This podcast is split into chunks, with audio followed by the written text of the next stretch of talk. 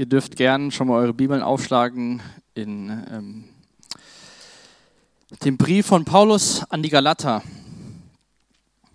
Wir haben uns ja die letzten Mal und werden es auch noch ein paar Mal die verschiedenen einander in der Bibel anschauen.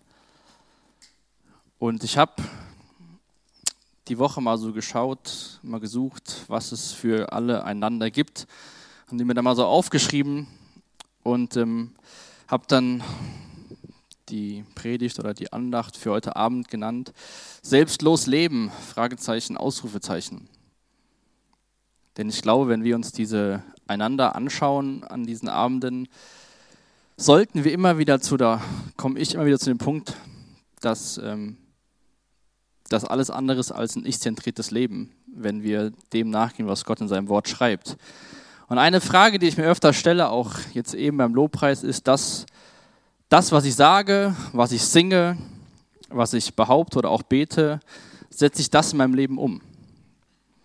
Wir sind hier in der Gegend voll von Gemeinden. In jedem Dorf sind mehrere Gemeinden. Das ist meine Frau vor, das muss ich überlegen, 2019, vor acht Jahren so hier in die Gegend kam zum ersten Mal. Ja, nicht ganz acht Jahren, siebeneinhalb und dann ein bisschen hier war und dann, dann auch später hingezogen ist, wie man offensichtlich sehen kann, hat sie zwischendurch immer wieder so gesagt, sie ist so ein bisschen ärgerlich, dass bei ihnen im Norden, oben bei Oldenburg, so wenig Gemeinden sind und hier so viele. Und ich glaube, gerade das kann Fluch und Segen zugleich sein. Ich kenne das von der Bank noch. Ähm, da gab es ein bestimmtes Bild von Christen und dann war das schon abgehakt, weil die sagen das eine und machen dann nicht das andere oder machen nicht das, was sie sagen. Und ein Fußballtrainer hat doch mal gesagt, die Wahrheit liegt auf dem Platz. Also das, was wir sagen, sollten wir auch umsetzen. Und ich nehme nur mal ein Lied von eben, das äh, Hosanna, da singen wir, auf Deutsch übersetzt, Heil mein Herz und mach es rein. Ich meine, gut, das können wir wahrscheinlich nur alle äh, voller Freimut singen, weil wir wissen, wie es in unserem Herzen aussieht. Öffne meine Augen für die unsichtbaren Dinge und dann singen wir, zeig mir so zu lieben, wie du mich geliebt hast. Zerbrich mein Herz für die Dinge, die dein Herz zerbrechen. Alles, was ich bin, ist nur für dein Königreich auf dem Weg von hier bis in die Ewigkeit. Ihr könnt ja mal kurz vielleicht über eure letzte Woche nachdenken, wo euer Herz für die Dinge zerbrochen ist, für die Jesu Herz zerbricht. Ob wir so Menschen geliebt haben, wie Jesus uns geliebt hat, und so sagen wir und singen wir oft, glaube ich, Dinge, die wir dann irgendwie nicht so, ja, die PS kommen nicht auf die Straße. Und gerade wenn wir uns diese einander anschauen, ist das, glaube ich, gut, sich zu hinterfragen, mache ich das in meinem Leben?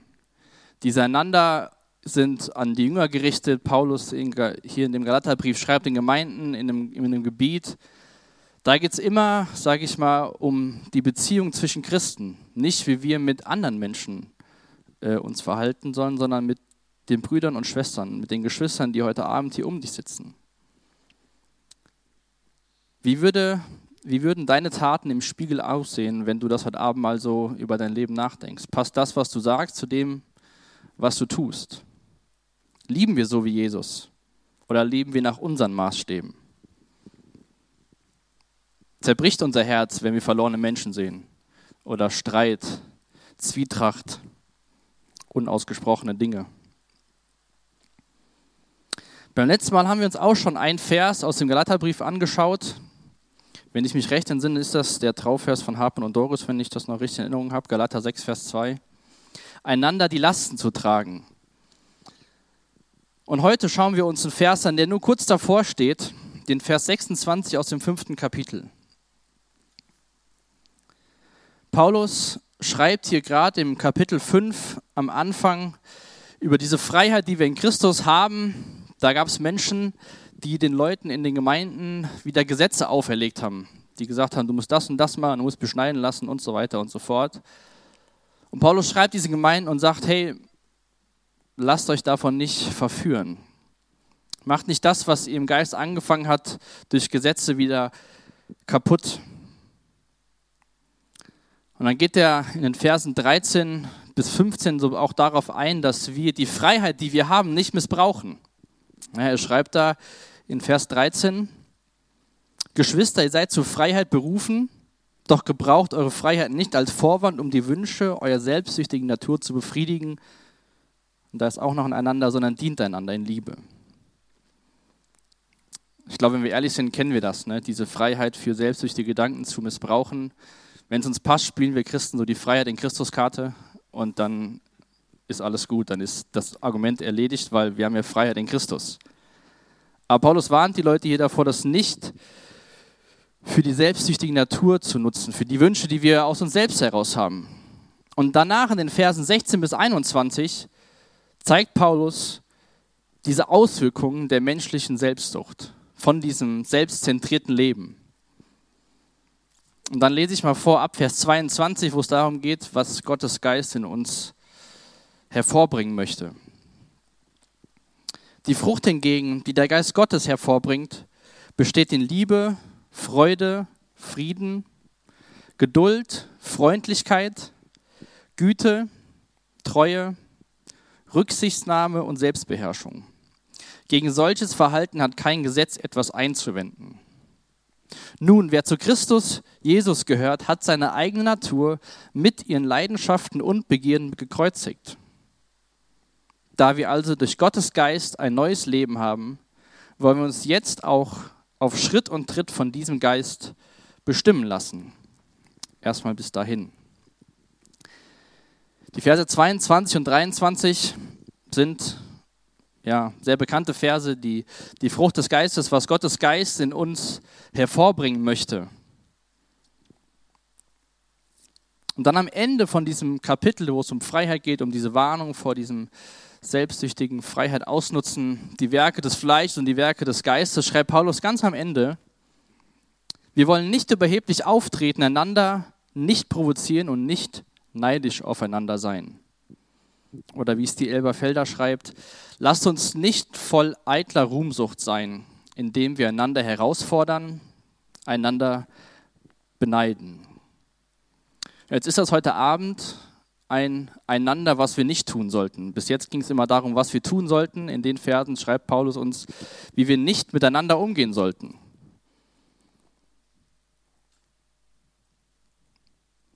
Wenn du mal so jetzt auch ein bisschen über dein persönliches Leben, wir können ja nur über unser eigenes persönliches Leben am besten beurteilen, nachdenkst und dann mal so überlegst, in Begegnung mit Brüdern, mit Schwestern, mit Leuten, aus Gemeinden.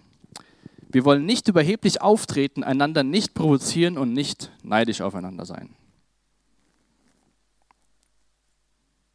Vielleicht sagst du, gar kein Problem, ich bin weder neidisch noch fordere ich andere heraus.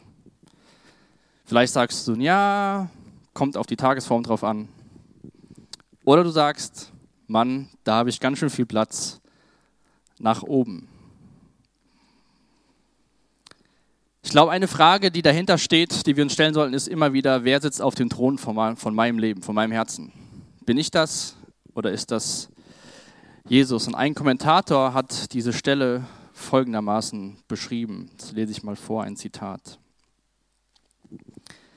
Eingebildet zu sein, sicher zu sein, dass wir immer Recht haben, auch wenn das bedeutet, dass andere Menschen immer Unrecht haben, ist eine beständige Versuchung für die Gläubigen.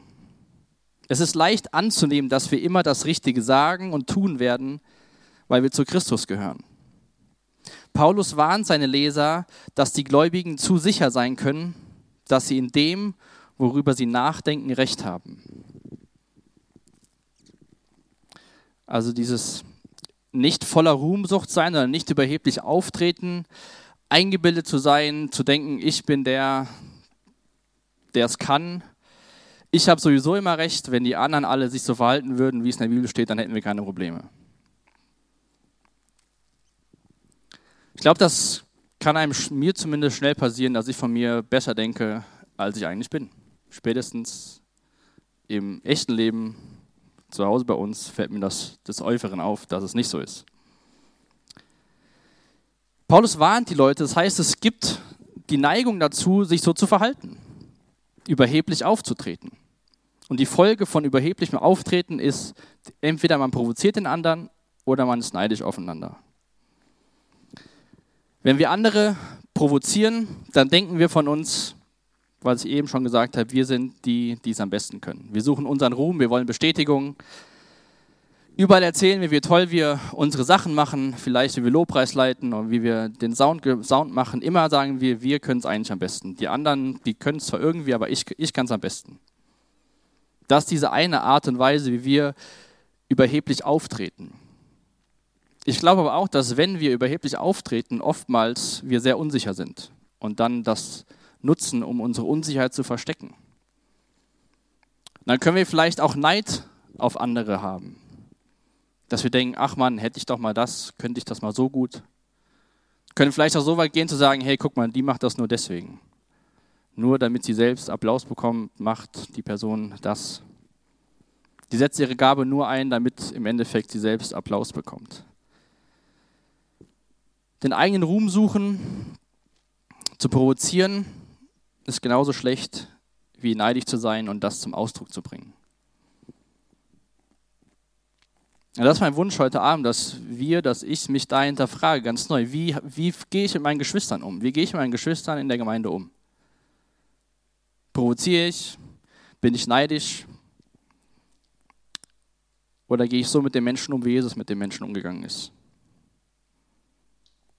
Zeig mir so zu lieben, wie du mich geliebt hast. Zerbrich mein Herz für die Dinge, die dein Herz zerbrechen. Das sind diese Strophen aus dem Lied. Und ich glaube, wenn wir das singen, wenn wir das ernst meinen und auch beten, dann sollten wir es auch zulassen, dass Gott unser Herz zerbricht. Wenn wir dann an einem Punkt sind und dann merken, Gott will da was tun, dann sagen, und wir dann wieder einen Riegel vorschrieben, dann kann Gott und sein Geist nicht uns erneuern.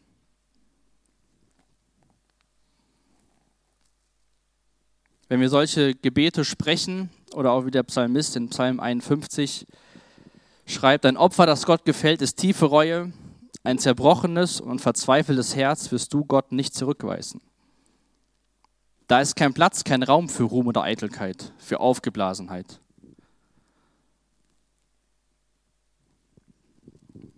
Wenn wir mit so einem Herzen zu Gott kommen und sagen, hier, wie Paulus so schön sagt, ich elender Mensch, dann wird uns Gott nicht zurückweisen. Wenn wir aber kommen und sagen, ich toller Mensch, ich bin so toll, ich bin so gut, tu mir doch mal was Gutes, Gott, dann treten wir überheblich auf. Dann gehen wir miteinander um, nicht so, wie es in der Schrift steht. Und ich glaube auch, dieses überhebliche Auftreten führt dazu, dass wir die Probleme außerhalb suchen. Bei den anderen natürlich. Ja, vielleicht in der Familie, beim Partner, bei den Kindern, die Eltern, auf der Arbeit die Kollegen, in der Gemeinde der Nachbar, der hinter mir sitzt oder vor mir sitzt. Wenn wir überheblich auftreten, dann schauen wir nicht dahin, wo wir eigentlich hinschauen müssen, sondern schauen nach außen, anstelle auf das eigene Herz zu schauen. Dann machen wir dann genau das, dann sagen, dann denken wir von uns besser, als wir eigentlich sind. Ihr dürft gerne mal Römer 12 aufschlagen würde ich gerne gleich einen Vers vorlesen. Denn wir müssen in dem Ganzen auf uns schauen und gucken, wo bei uns drin das Problem liegt. Augustinus hat wohl oft gebetet, Herr, rette mich von diesem bösen Menschen, der ich selbst bin. Paulus schreibt in Römer 12, Vers 3, ich rufe daher aufgrund der Vollmacht, die mir Gott in seiner Gnade gegeben hat, jeden einzelnen von euch zu nüchterner Selbsteinschätzung auf. Eine nüchterne Selbsteinschätzung. Wie denkst du persönlich von dir? Gerade in Bezug auf den Vers im Vergleich zu anderen Menschen, zu deinen Geschwistern hier in der Gemeinde. Müssen die anderen sich ändern oder hast du selbst in deinem Herzen Dinge, die du verändern solltest, damit du den anderen in Liebe und in Demut begegnen kannst? Hier bei uns stehen ja zwei Hochzeiten vor der Tür und so eine Sache, die man ja am Anfang der Ehe, in der Ehe, in der Ehevorbereitung immer wieder hört, ist, versuch nicht deinen Partner zu ändern, sondern ändere dich. Bete für deinen Partner, aber versuche ihn nicht zu ändern würde jeder sagen, das ist so. Vielleicht sollten wir uns das als Christen, als Calvary Chapel Herborn öfter sagen, dass wir nicht versuchen, den anderen zu ändern, sondern gucken, was, was bei uns los ist und da, da anzufangen. Ich glaube, für eine nüchterne Selbsteinschätzung brauchen wir das Kreuz. Denn ohne das Kreuz kommen wir dahin, dass wir denken, wir sind so toll und die anderen sind so schlecht. Wenn wir aber zum Kreuz schauen und gucken, was, was Jesus am Kreuz zeigt, dann kommen wir, sollten wir zu einem Punkt kommen, wo wir sehen, ich bin nicht besser als mein Nebenmann. Ich bin nicht besser als der, der vor mir oder nach mir sitzt. Der Einzige, der Recht hätte, überheblich zu sein, ist Jesus Christus. Er ist der, der ohne Sünde ist. Er ist der, der den Willen des Vaters vollbracht hat. Er ist der, der ein gerechtes Leben gelebt hat. Er könnte mit dem Finger auf uns zeigen und sagen, du bist schlecht, du bist schlecht, du bist nicht gut genug, ich bin viel besser als du. Aber genau er ist es, der es nicht tut.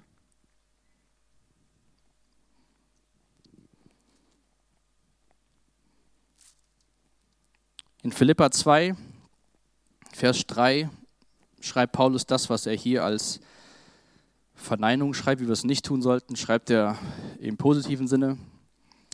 Rechthaberei und Überheblichkeit dürfen keinen Platz bei euch haben. Vielmehr sollt ihr demütig genug sein, von euren Geschwistern höher zu denken als von euch selbst. Oder aus der Elberfelder. Nichts aus Streitsucht oder, da haben wir es wieder, eitlem Ruhm tuend, sondern in der Demut einer den anderen höher achten als sich selbst. In Demut dem anderen zu begegnen bedeutet, nicht überheblich aufzutreten.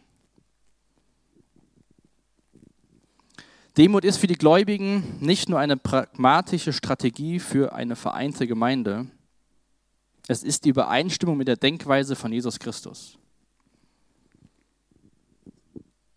Ich glaube, wir müssen, ich meine, das ist so, so ein Kinderschulgag, ne? jede Antwort ist Jesus, ist schon mal richtig. Aber ich glaube, wenn wir auf uns, auf, auf die Bibel schauen und schauen, was, was, wie Gott sich vorstellt, wie wir leben sollen, und wir auf uns schauen, dann kann die Antwort eigentlich immer nur sein, durch Jesus oder durch seinen Geist. Wir können es nicht schaffen, nicht überheblich aufzutreten. Wenn wir uns das fest vornehmen und sagen, ich Benny, die nächste Woche bin nicht überheblich, ich provoziere nicht und ich bin nicht neidisch, dann habe ich wahrscheinlich morgen schon versagt.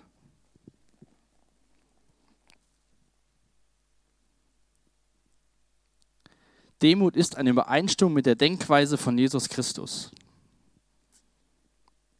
Und ich glaube, wenn wir das umsetzen, dass, es, dass wir die Demut so sehen, wenn wir dann den Wunsch haben, Jesus ähnlicher zu werden, kommt hoffentlich mehr Demut in unserem Leben und nicht, wir wollen unbedingt demütiger sein, weil ich das jetzt schaffen will. Weil das steht da, ich muss demütiger sein.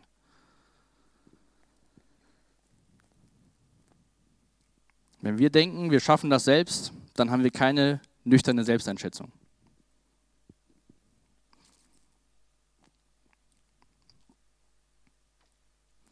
Dieses Recht, was Jesus theoretisch hätte, mit dem Finger auf uns zu zeigen und zu sagen, ich bin toll und du nicht, wie geht er damit um?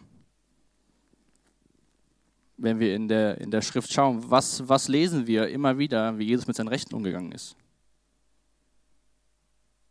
Das wäre eine Frage an die Runde.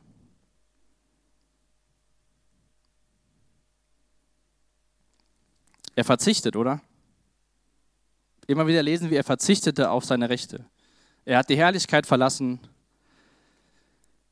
Markus 10, Vers 45, glaube ich, dass er zum Diener von allen geworden ist. So geht Jesus mit seinen Rechten um, die ihm zustehen. Und auch im Hebräer, wo wir darüber lesen, dass Jesus so eine kurze Zeit geringer wurde als die Engel. Er hat alles hinter sich gelassen, alle Rechte, alle Vorzüge, um uns zu ermöglichen, so zu leben, wie er es vorgelebt hat. Und dann lesen wir auch in Hebräer 2, Vers 11, dass er sich nicht schämt, uns als seine Geschwister zu bezeichnen. Wo schämen wir uns denn für unsere Geschwister schon mal?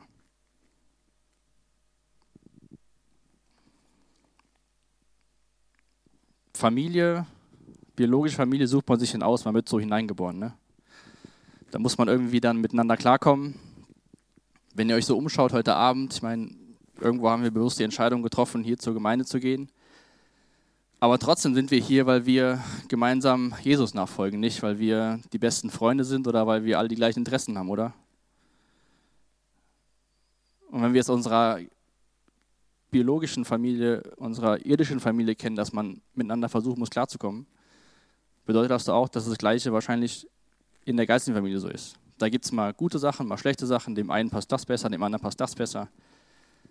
Und es geht nicht darum, dass alle gleich denken und alle gleich fühlen und alle gleich begeistert sind von der gleichen Sache, sondern die Art und Weise, wie wir miteinander umgehen. Genau diese einander, die wir uns immer wieder anschauen.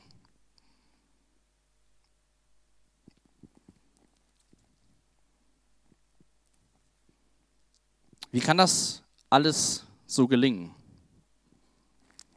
Ich denke, diese Frage beantwortet Paulus in den Versen 24 und 25. Ich lese uns die nochmal vor. Nun, wer zu Christus gehört, hat seine eigene Natur mit ihren Leidenschaften und Begierden gekreuzigt. Da wir also durch Gottes Geist ein neues Leben haben, wollen wir uns jetzt auch auf Schritt und Tritt von diesem Geist bestimmen lassen. Zuvor, in dem Vers 13, hat Paulus davor gewarnt, diese Freiheit nicht zu missbrauchen zugunsten unserer selbstsüchtigen Natur. Und dann neun Verse weiter schreibt er, dass wir unsere Natur mit den Leidenschaften und Begierden gekreuzigt haben. was bedeutet das denn, wenn etwas oder jemand gekreuzigt wird? Die Folge von der Kreuzung ist der Tod. Da ist keine, keine Hoffnung, dass man wieder runterkommt vom Kreuz. Das war auch damals eine der schlimmsten Strafen und Todesstrafen, die verhängt wurden. Aber stellt euch das mal bildlich vor, dass eure Leidenschaften und Begierden am Kreuz hängen, ans Kreuz genagelt sind. Natürlich herrscht in uns immer wieder dieser Kampf zwischen, was soll ich jetzt tun, was will ich tun und ich tue das, was ich nicht tun will und so weiter. Aber was am Kreuz ist, wird irgendwann sterben. Spätestens dann, wenn wir bei Jesus im Himmel sind.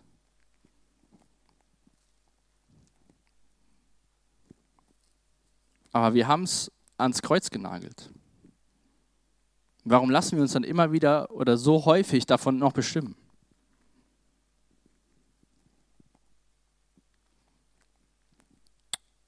Und ich glaube, diese, dieser Vers 25, wo wir auch in dem ganzen Kapitel immer wieder sehen, wo wir Gottes Geist brauchen, um so zu leben, wie Jesus sich das wünscht, ist auch für mich in der Vorbereitung ganz neu nochmal wichtig geworden, zu sehen, wie sehr wir abhängig sind von Gottes Geist. Da wir durch Gottes Geist ein neues Leben haben, wollen wir uns jetzt auch auf Schritt und Tritt von diesem Geist bestimmen lassen. Heutzutage will sich keiner von irgendjemand bestimmen lassen, außer von sich selbst, oder? Ja, man kann überall, wo man hingeht, sein Essen selbst zusammenstellen oder keine Ahnung, im Internet gucken, was man lustig ist. Manchmal braucht man mehr Zeit, bei Netflix eine Serie auszusuchen, bevor man überhaupt was gesehen hat. Dann ist man schon müde und macht wieder aus. Zumindest geht es uns so manchmal. Wir selbst wollen unser Leben bestimmen. Keiner will sich bestimmen lassen. Freiheit, ne? Freiheit brauchen wir. Aber wenn wir das, was, was Paulus hier schreibt, uns wirklich wünschen, ich habe das mal genannt, eine gute Fremdbestimmung. Die beste Fremdbestimmung, die es gibt für unser Leben. Gottes Geist. Warren Wiersbe hat dazu gesagt, es ist nicht das Gesetz von außen, sondern die Liebe von innen, die den Unterschied macht. Wir brauchen eine andere Kraft in uns und diese Kraft kommt vom Heiligen Geist Gottes. Wie gesagt, in Johannes 13 und 15 steht, wir sollen einander lieben. Wir haben das in, in, hier eben in dem Kapitel gelesen. Wir sollen einander ermutigen, einander trösten, einander Sünde bekennen, einander vergeben, wir sollen den anderen nicht provozieren, nicht neidisch sein. Und gerade dieses einander lieben kommt so oft vor. Wie sollen wir das denn aus uns selbst heraus schaffen?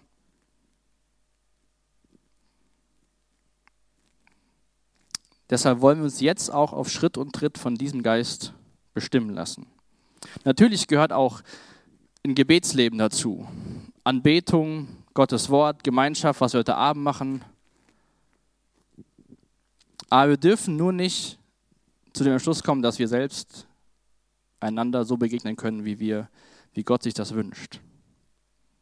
Ohne aufs Kreuz zu schauen, zu sehen, wir kommen mit leeren Händen, aber Gott ist so gut, er will uns alles geben, dass wir diese einander in, seiner, in seinem Wort erfüllen können.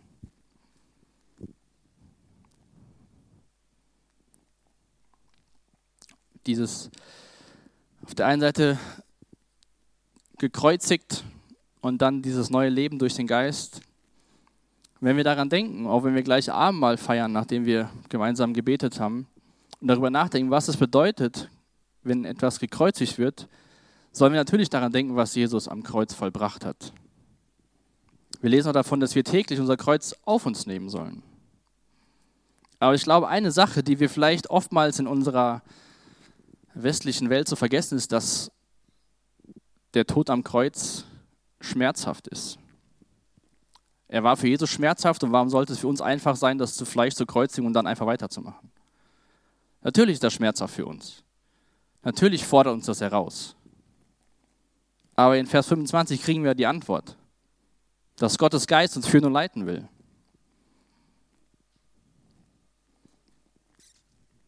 Dass er es ist, was Paulus dann in Vers in Kapitel 2 Vers 20, dieser bekannte Vers, nicht mehr ich bin es, der lebt, nein, Christus lebt in mir. Und ich glaube, wir sollten jeden Morgen Gott ganz neu darum bitten, für den Tag, dass er uns füllt mit seinem Geist und dass sein Geist uns dabei hilft, so zu leben, wie er sich das wünscht.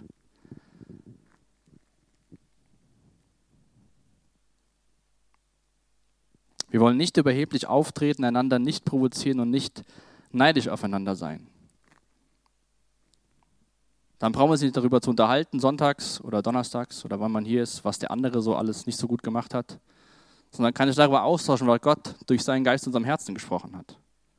Es fällt uns so einfach, über solche Dinge zu reden, weil das so in uns drin ist. Deswegen müssen wir darum ringen und dafür beten, dass Gottes Geist uns führt und leitet. In unseren Gedanken, in unserem Wesen, in unserem Tun, in unserem Handeln, in unserer Sprache, Nicht mehr ich bin es, der lebt, nein, Christus lebt in mir. Und ich glaube, nur wenn wir das versuchen, durch seinen Geist umzusetzen, dass uns das bewusst ist, dann können wir den anderen in Demut begegnen. Dann brauchen wir nicht überheblich zu sein, zu denken, ich bin so toll oder neidisch auf andere zu sein. Dann freuen wir uns daran, wenn andere irgendwas gut machen. Weil das sind unsere Geschwister, wir sind gemeinsam, was wir gesungen haben. Alle sind hier für sein Reich von jetzt bis in Ewigkeit. Nicht jeder kämpft für sein eigenes Reich mit Gott, sondern Gott nimmt uns alle mit. Gemeinsam sind wir auf dem Weg. Ich lasse es mal dabei für heute Abend. Amen.